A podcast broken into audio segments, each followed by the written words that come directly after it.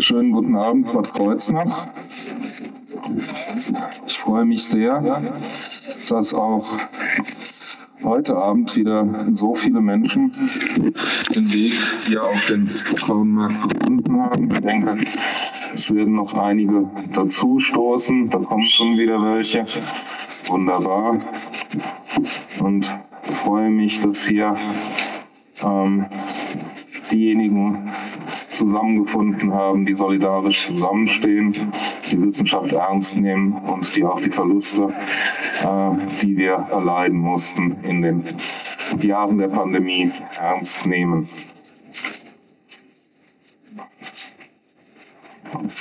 Mein Name ist Stefan Butz vom Progressives Bad Kreuznach.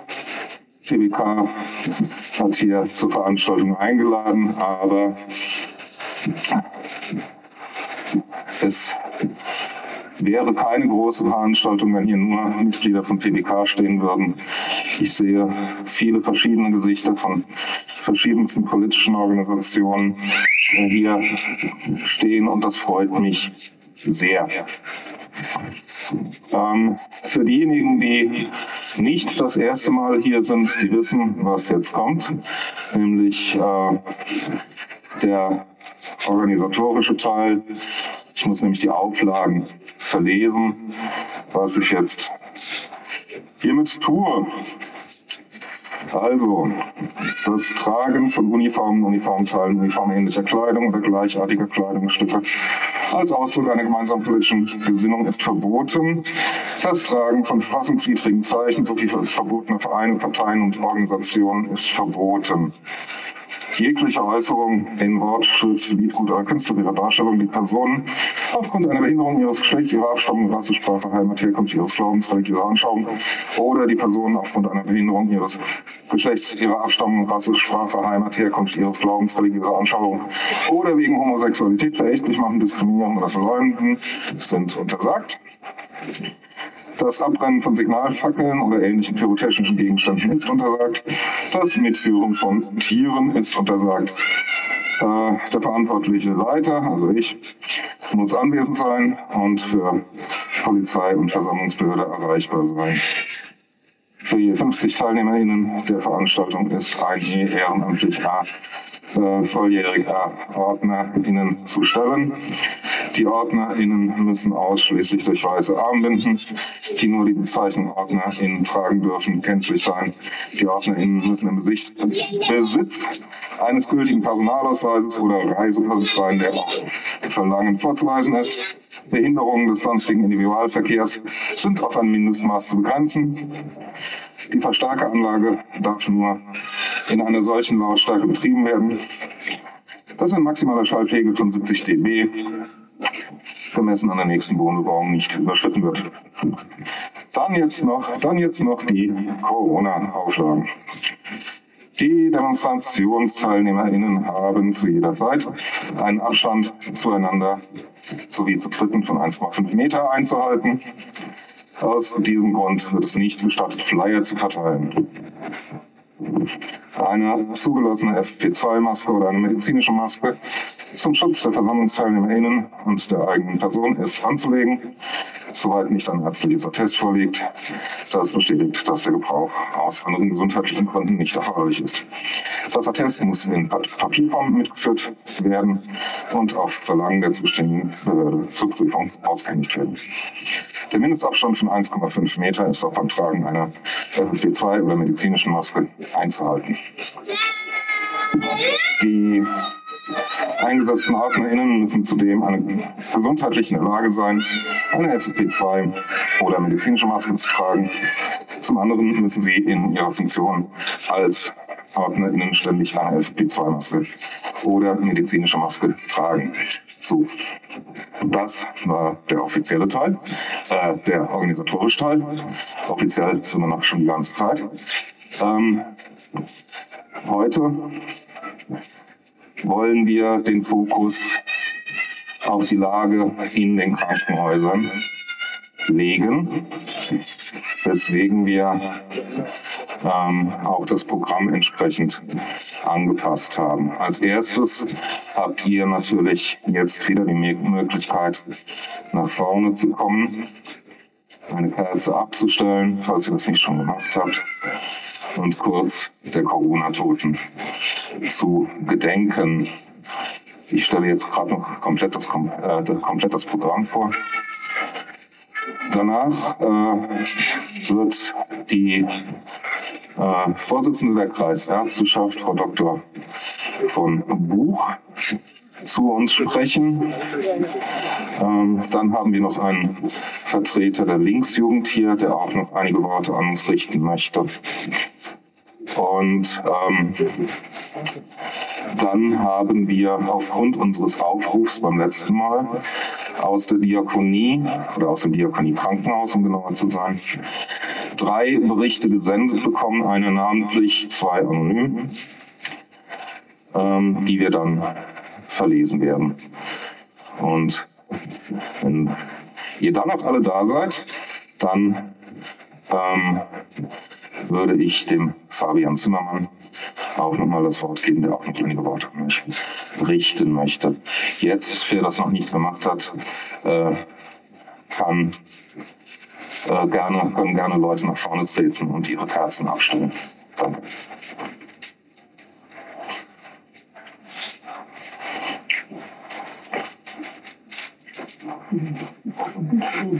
Ja, natürlich.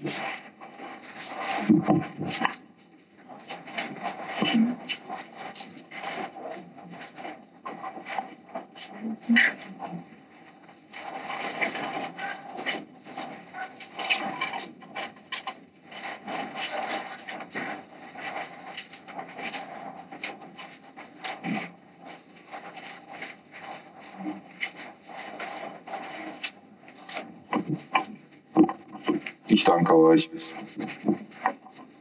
So, Frau von Buch, dann würde ich Ihnen nun das übergeben.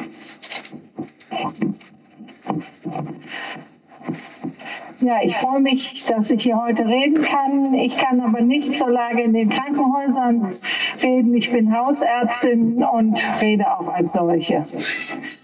Wir haben in den letzten zwei Jahren in den Praxen sehr viele Gespräche geführt. Gespräche mit Menschen, die ihre Angehörigen nicht im Krankenhaus oder im Pflegeheim besuchen konnten. Gespräche mit Menschen, die Angst vor einer Infektion hatten oder die sich infiziert hatten und Angst hatten, was wird jetzt. Gespräche mit Menschen, die Angehörige verloren haben mit jungen Eltern am Ende ihrer Kräfte durch Kindergarten- und Schulschließungen. Wir haben Gespräche mit, geführt mit Menschen, die Angst vor dem Impfen haben und mit Menschen, die jetzt sofort geimpft werden wollten und nicht 14 Tage auf einen Termin warten und die nur den einen Impfstoff wollten und nicht den anderen. Wir haben auch Gespräche mit Menschen geführt, die uns lange nichts über den Knoten in der Brust oder die Blutungen gesagt haben aus Angst, weil sie in diesen Zeiten nicht ins Krankenhaus wollten. Es waren sehr viele Gespräche, es waren gute Gespräche, es waren schwierige Gespräche und insbesondere für unsere Mitarbeiterinnen am Telefon eine sehr große Belastung in dieser Zeit. Wir haben aber auch unter uns Ärztinnen und Ärzten im Kreis Bad Kreuznach sehr viel untereinander, mehr untereinander geredet als sonst. Wir haben Gespräche geführt, wir haben uns vernetzt, wir haben uns ausgeholfen bei Quarantäne oder mit Impfstoff, wir haben Informationen geteilt. Wir haben uns vernetzt hier im Kreis, auch mit der Politik. Wir haben seit zwei Jahren eine regelmäßige Gesprächsrunde mit der Landrätin und der Staatsstelle. Wir haben miteinander gearbeitet, um die Pandemie, so gut es ging, im Zaun zu halten. Dieser Teil ist es, von dem ich hoffe, dass er bleibt. Gemeinsam an einem Strang ziehen für eine gute medizinische Versorgung im Kreis, das stünde uns auch nach der Pandemie gut zu Gesicht.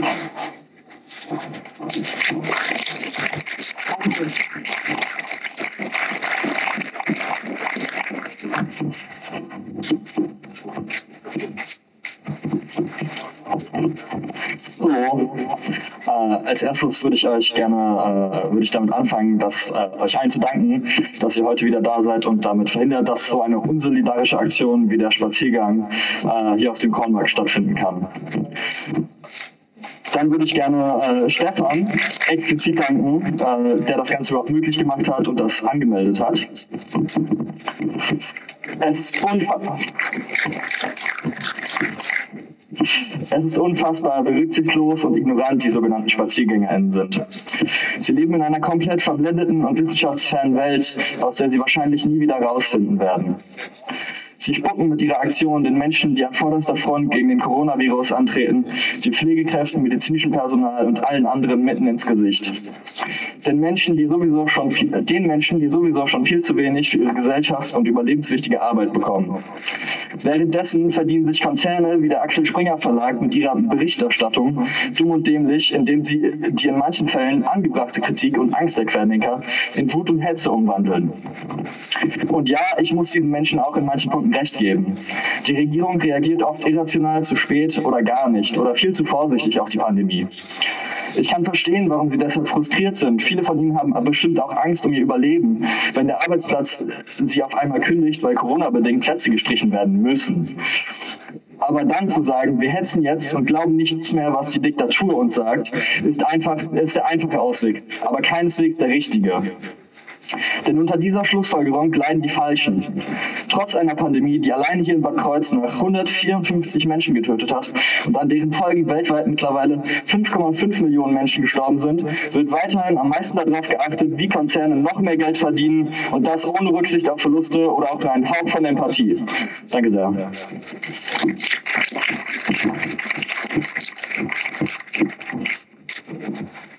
Danke an äh, Frau Dr. von Buch äh, als Vertreterin der Kreisärzteschaft und an, danke an Linus von der Linksjugend äh, Links Solid Bad Kreuznach.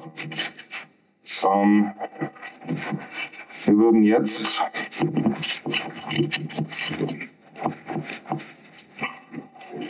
weitermachen.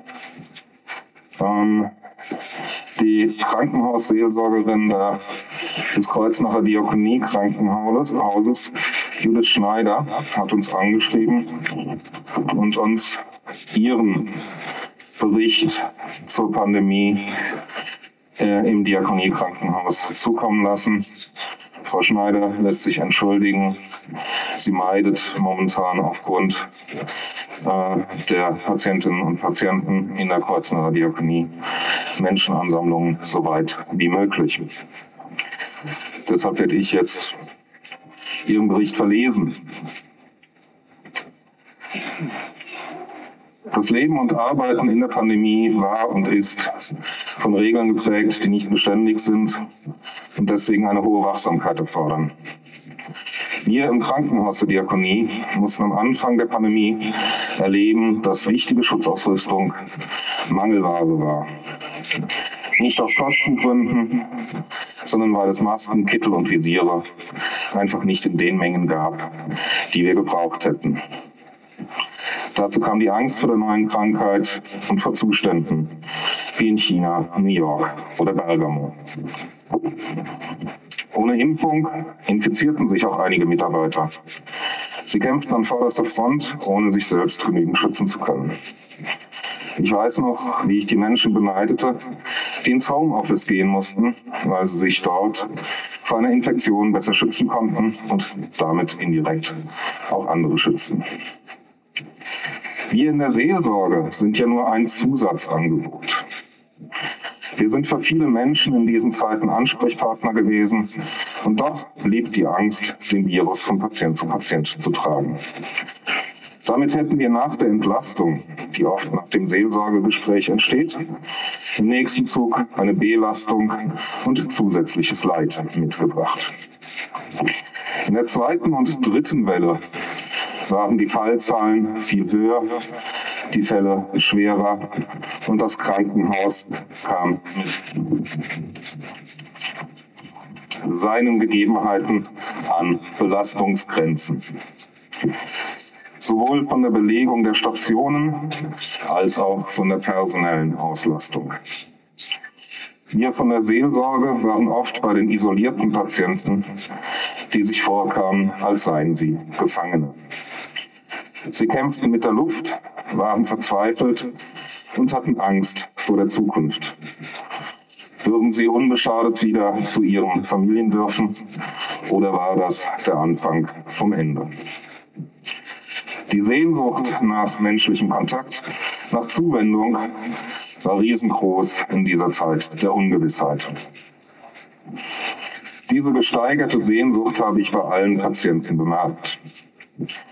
Durch das Besuchsverbot waren und sind Patienten jetzt wieder isoliert.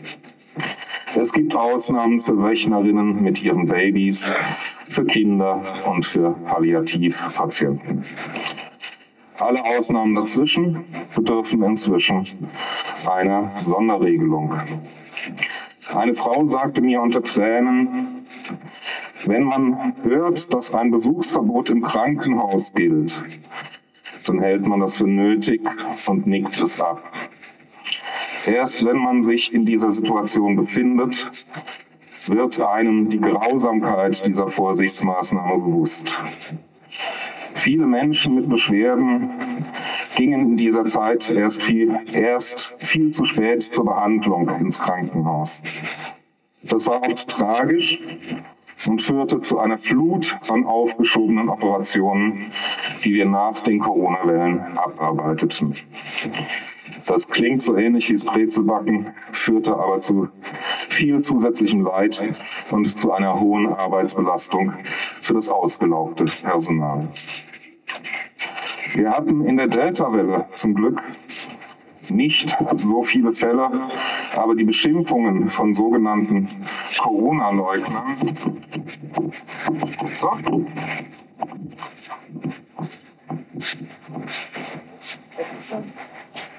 Ja, bitte. Entschuldigung.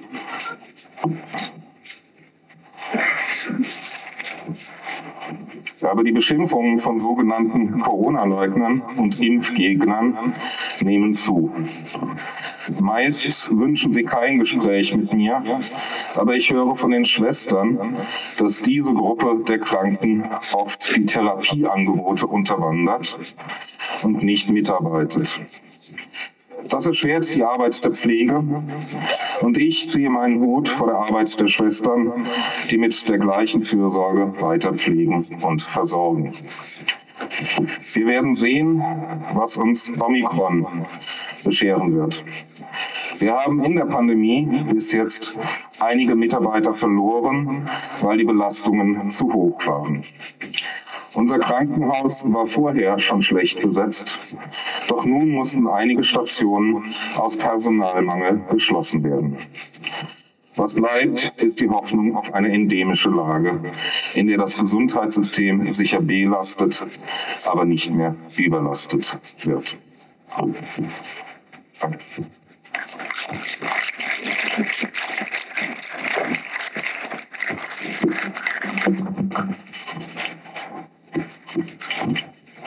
Ja, mein Name ist Stefanie Otto, ich bin Kreuznacher Bürgerin und den Text, den ich vorlese, der kam auch über die Seelsorgerin in die Hände von Stefan. Und der heißt Die Stimme einer Angehörigen und Krankenschwester aus dem Haus. Wenn sich das ganze Leben nur noch um Covid dreht. Niemals hätte ich es für möglich gehalten, selbst einmal eine Pandemie zu erleben. Aus einer gewöhnlichen internistischen Station wird plötzlich eine Covid-Infektstation. Es werden Wände aufgestellt und aus allen Zimmern werden Isolationszimmer gemacht.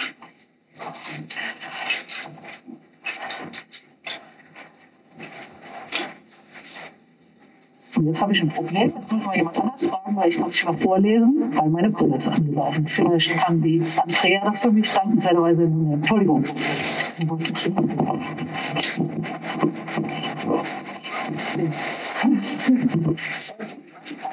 Es geht um die Brillen, die anlaufen. Meine kann heute. Wir haben unsere eigene Form von Triage entwickelt. Nach ihr werden Menschen in der Form der Isolierung unterschieden. An den Türen hängen Schilder, die mit ihrer Farbe darauf hinweisen, wie infektiös der Patient dahinter ist. Rot, rosa, gelb, blau. Alles dreht sich nur noch um Covid. Dinge ändern sich ständig, ändern sich täglich und die Menschen sind nicht nur noch körperlich, sondern auch seelisch krank. Was bedeutet es für einen selbst? Man selbst ist alles für den Patienten. Die Schwester, die Stütze, das Ventil, das Sprachrohr zur Außenwelt. Was bedeutet es für den Patienten? Plötzlich ist die ganze Familie infiziert und man ist nicht nur noch medizinisches Personal, sondern selbst Angehöriger, muss die gleichen Entscheidungen für seine Angehörigen treffen, die sonst andere treffen müssen und das Pflegepersonal als Sprachrohr nutzen, da man selbst nicht da sein kann. Die Frage kommt, die sonst nur anderen gestellt wird. Wünschen Sie noch eine Beatmung für Ihren Angehörigen? Was habe ich aus der Zeit gelernt? Covid ist unberechenbar, es kann jeden von uns anders schlimm treffen. Worte einer 90-Jährigen, die so wahr sind und die ich nie vergessen werde. Es ist ein kleiner, einsamer Krieg, den man anders als die anderen Kriege nicht mit seinen Liebsten zusammen durchstehen kann.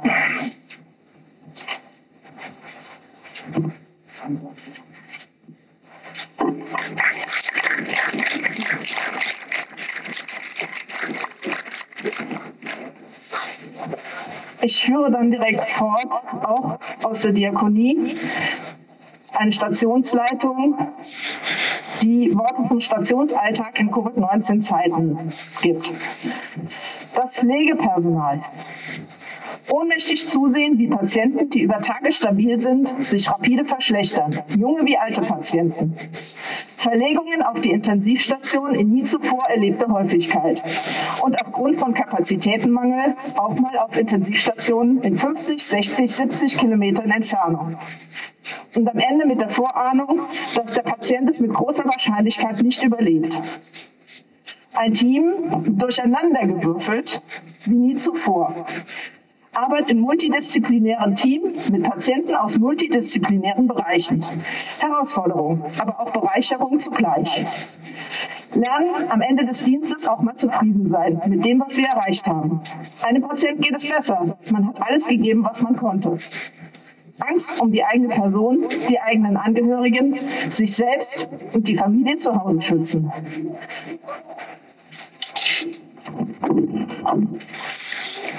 Der Patient.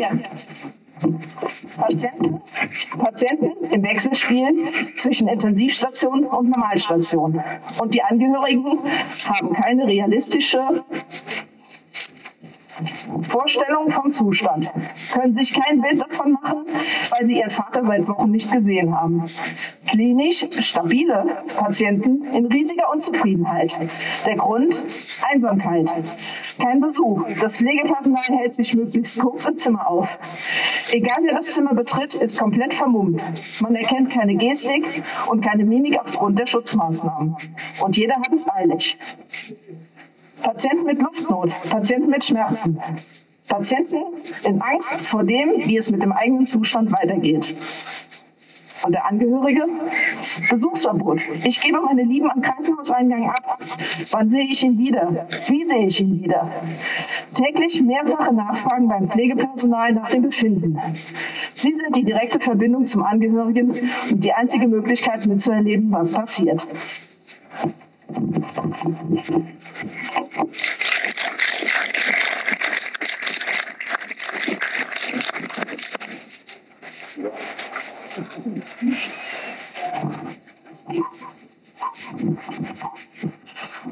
Ja, ähm, vielen Dank. Ähm,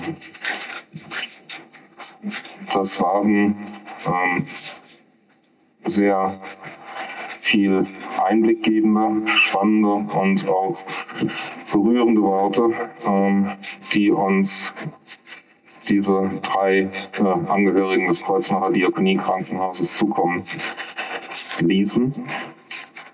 Ähm, und ich möchte ähm, gar nicht äh, mich weiter jetzt noch aufhalten, sondern möchte direkt den letzten Redner des Abends, den Fabian Zimmermann, wo ist er? Da kommt er. Ähm, zu mir bitten und ihm jetzt, werde ihm jetzt das Mikro übergeben. Lieber Fabian. Ich brauche noch einen Moment.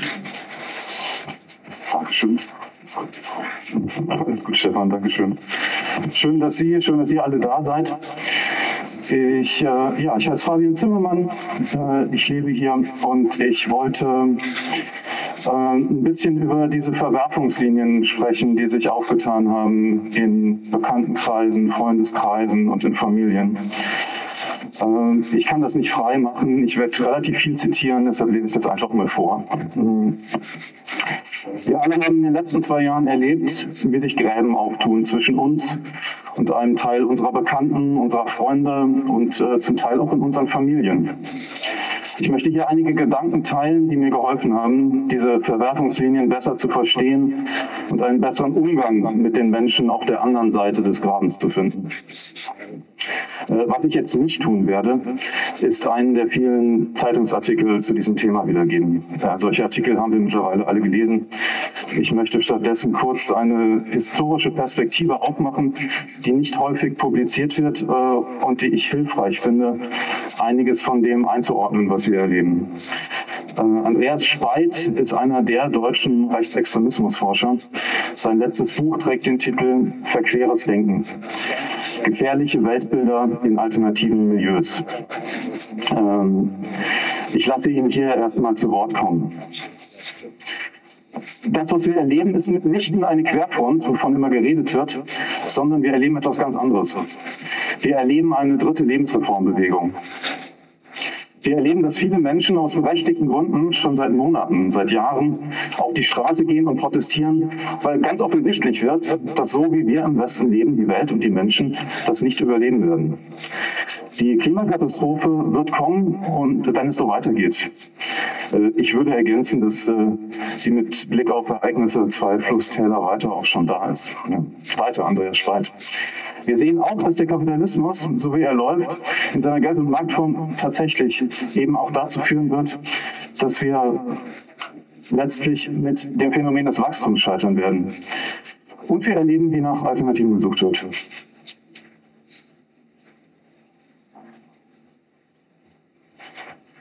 Ja, das, das, ist tatsächlich das Thema Corona, Stefan. Äh, ich hoffe, dass das nicht unpassend ist. Mir hat die Perspektive geholfen. Ich werde einfach mal weiterlesen.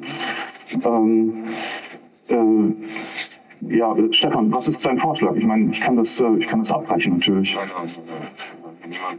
Ja, also es gibt, es gibt da eine Verbindung, sie wird klar. Äh, bleiben Sie bei mir noch ein, äh, noch ein paar Minuten. Genau das haben wir Anfang des letzten Jahrhunderts auch so erleben können, wo es die erste Lebensreformbewegung gegeben hat wo Menschen damals schon aus Sorge vor dem aufkommenden Kapitalismus, der Urbanisierung, der Industrialisierung und auch eines vorherrschenden Materialismus gesagt haben, stopp. Das führt dazu, dass der einzelne Mensch entfremdet wird. Damals hat man schon versucht, diese, diese Entwicklung, aus dieser Entwicklung herauszutreten, weil man damals schon sah, das wird den Menschen und die Welt zerstören. Das erleben wir heute auch. Ähm, dass viele Menschen berechtigterweise in Sorge und Angst sind und dass sie jetzt auf der Straße sind, ist natürlich mit Ausdruck davon, dass die Pandemie eine weitere globale Bedrohung geworden ist. Und offensichtlich sehen wir, wie damals schon, dass man gar nicht so abgeneigt ist gegenüber gewissen Ressentiments und autoritären Denkmustern. Das war das Zitat Ende. Das war ein langes Zitat von Andreas Schweid. Ich weiß, dass ich Ihnen hier ein bisschen was zumute, aber Sie kann das. Anlass zur berechtigten Kritik gibt es äh, in erdrückendem Maße. Hier nochmal so ein kurzer Überblick, den kürze ich jetzt ein bisschen ab. Es gibt die Doomsday Clock, die kennen wir. Vor zwei Tagen wurde sie auf, äh, wieder auf 100 Sekunden vor Mitternacht gestellt. Äh, das Stichwort Ukraine glaube ich einfach mal in den Raum, ne? das sehen wir alle. Äh, die Gelegenheit äh, zu massiven staatlichen Eingriffen, diese, zu staatlichen Eingriffen gab es und wir hätten umsteuern können, wieder zurück innerhalb der Grenzen unseres Planeten ist leider nicht passiert. Ähm, Oxfam berichtet mal wieder über die Ungleichheit, die in der Pandemie weiter, einfach nur weiter zugenommen hat. Und äh, das Wort, was die Weltgesundheitsorganisation benutzt, um das äh, globale Scheitern äh, zu beschreiben, heißt Impfapartheid. Ähm, ich möchte mit dieser äh, schwer aushaltbaren Liste äh, jetzt nicht weitermachen. Der Punkt ist relativ klar, den ich machen will damit. Wenn diese riesigen Probleme, wenn darauf keine rationalen Antworten gefunden werden, dann werden sie nicht einfach unbeantwortet bleiben. Es werden dann irrationale, sehr einfache Antworten gefunden werden. Es gibt weltweit viele Menschen und Gruppen von Menschen, die sich selbst organisieren, um wirkungsvoll praktische Antworten auf diese Probleme zu finden. Es gibt sehr viel mehr von diesen Gruppen, als es den Eindruck erweckt. Äh, das ist für mich zumindest ein Stück weit heilsam. Sie sind es, die die fragile Hoffnung auf eine weniger gewaltvolle Zukunft gegen alle Widrigkeiten und gegen Rechts behaupten. Die Menschen auf diesen Montagsmärschen gehören nicht zu dieser Gruppe. Die Kritik an den bestehenden Verhältnissen muss sein und die Abgrenzung zu Wahnerzählungen aller Art muss auch sein. Wieder Andreas Speit. Wenn auf einmal der Eindruck erweckt wird, wie in einzelnen Verschwörungsnarrativen, dass da irgendjemand im Hintergrund, vielleicht sogar mit jüdischem Background, die Strippen zieht, ziehen würde, da muss die Grenze gezogen werden. Diese Debatten fehlen in diesem Milieu. Sie tun ganz oft so, dass sie mit viel Herzensliebe, ja Freude, sich engagieren für die Grundrechte, für die Menschenrechte, aber eigentlich setzen sie sich vor allem für die eigenen individuellen Interessen ein. Dass sie keine Maske tragen müssen, dass sie sich nicht impfen lassen wollen. Damit gefährden sie letztlich alle anderen. Darum spreche ich, so Andreas Speit, äh, ab einem gewissen Punkt auch von Egomanie. Zitat Ende. Das Landesamt für Soziales, Jugend und Versorgung in Rheinland-Pfalz weist in einer Publikation aus dem Juli letzten Jahres ebenfalls in diese psychologische Richtung. Es ist die klassische Analyse des autoritären Charakters von Erich Fromm. Ich fasse zusammen. Die eigene Ohnmacht und Isolation in einer als bedrohlich wahrgenommenen Welt wird nicht verstanden als Produkt der herrschenden Verhältnisse, sondern lediglich emotional erlebt als narzisstische Kränkung. Die Maßnahmen zur Bekämpfung der Pandemie werden als eine weitere solche Kränkung erlebt. Die Möglichkeit, dieser Kränkung aktiv zu begegnen, sich als wirkmächtig zu erleben und durch die Verbindung mit anderen aus der Isolation auszubrechen, ist es, was diese Dynamik so anziehend macht. Sie kann durchaus als Versuch der emotionalen Bewältigung gedeutet werden allerdings als ein irrationaler, weil er sich nicht gegen die eigentlichen Ursachen der Ohnmacht und der Isolation richtet, sondern die Schuld in der Regel anderen Personen oder Personengruppen zuschreibt. Die wahnhaften Vorstellungen von einigen während dieser Pandemie als solche zu entlarven und ihnen zu begegnen, ist die aktuelle Notwendigkeit die Vorstellungen, die, um wieder fromm zu bemühen, die Pathologie der Normalität hervorbringen. Das, was Reinhold Niebuhr notwendige Illusionen nennt. Mythen von Wachstum, Fortschritt und Leistung. Diese zu entlarven und ihnen zu begegnen, wird uns als Notwendigkeit weiter begleiten. Ich entschuldige mich, sollte das äh, in irgendeiner Weise unangemessen gewesen sein, Stefan. Aber das ähm, habe ich vor ein paar Tagen geschrieben. Das äh, war mir ein Bedürfnis, das äh, mitzuteilen und zu teilen. Ja, Dankeschön. Nein, war es nicht. Okay. Ähm, wir haben kurzfristig noch einen weiteren äh, Programmpunkt hinzugekommen. Ähm, der Herr Kahn möchte ein paar äh, Worte an Sie richten. Er ist ein direkt Betroffener von Covid-19. Guten Abend. Unter euch bestimmt jemand in Nachricht stehen, der haben sie verloren, wie ich meine Frau verloren habe. Meine Frau war über 20 Jahre in Diakonie, in der Information, in der freiwillige Basis hat sie dort gearbeitet und einmal hat sie eine Spritze bekommen sollte, im sechsten Stock Sie ist hochgegangen, um eine Spritze zu geben. Und sie ist dadurch im sechsten Stock der Pandemie empfangen. Und die, wir waren 56 Jahre verheiratet. Ich verzeihe, ich entschuldige mich meine Emission. Und dadurch habe ich meine Frau verloren. Die Leugner, die Pandemieleugner. Ich, ich sehe wirklich nicht, wie mit welchem Gedankengang solche Sachen machen und die, demonstrieren und Montagsspaziergang zu machen. Das finde ich wirklich nicht. Ich weiß nicht, was geht in den Menschen vor, in solche Ignoranz, solche Hochmut zu haben, die Tatsache die Augen zu schließen. Ich bedanke mich.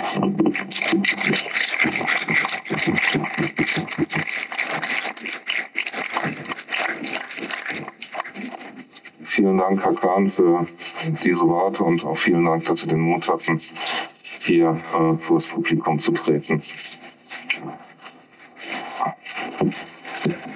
Ja, meine Damen und Herren, ähm, liebe Freundinnen und Freunde, ähm, der offizielle Teil ist hiermit beendet. Die Versammlung ist noch nicht aufgelöst. Ähm, aber es werden jetzt keine weiteren Redebeiträge oder Programmpunkte mehr folgen. Von daher danke ich jetzt schon mal für euer Kommen. Merci.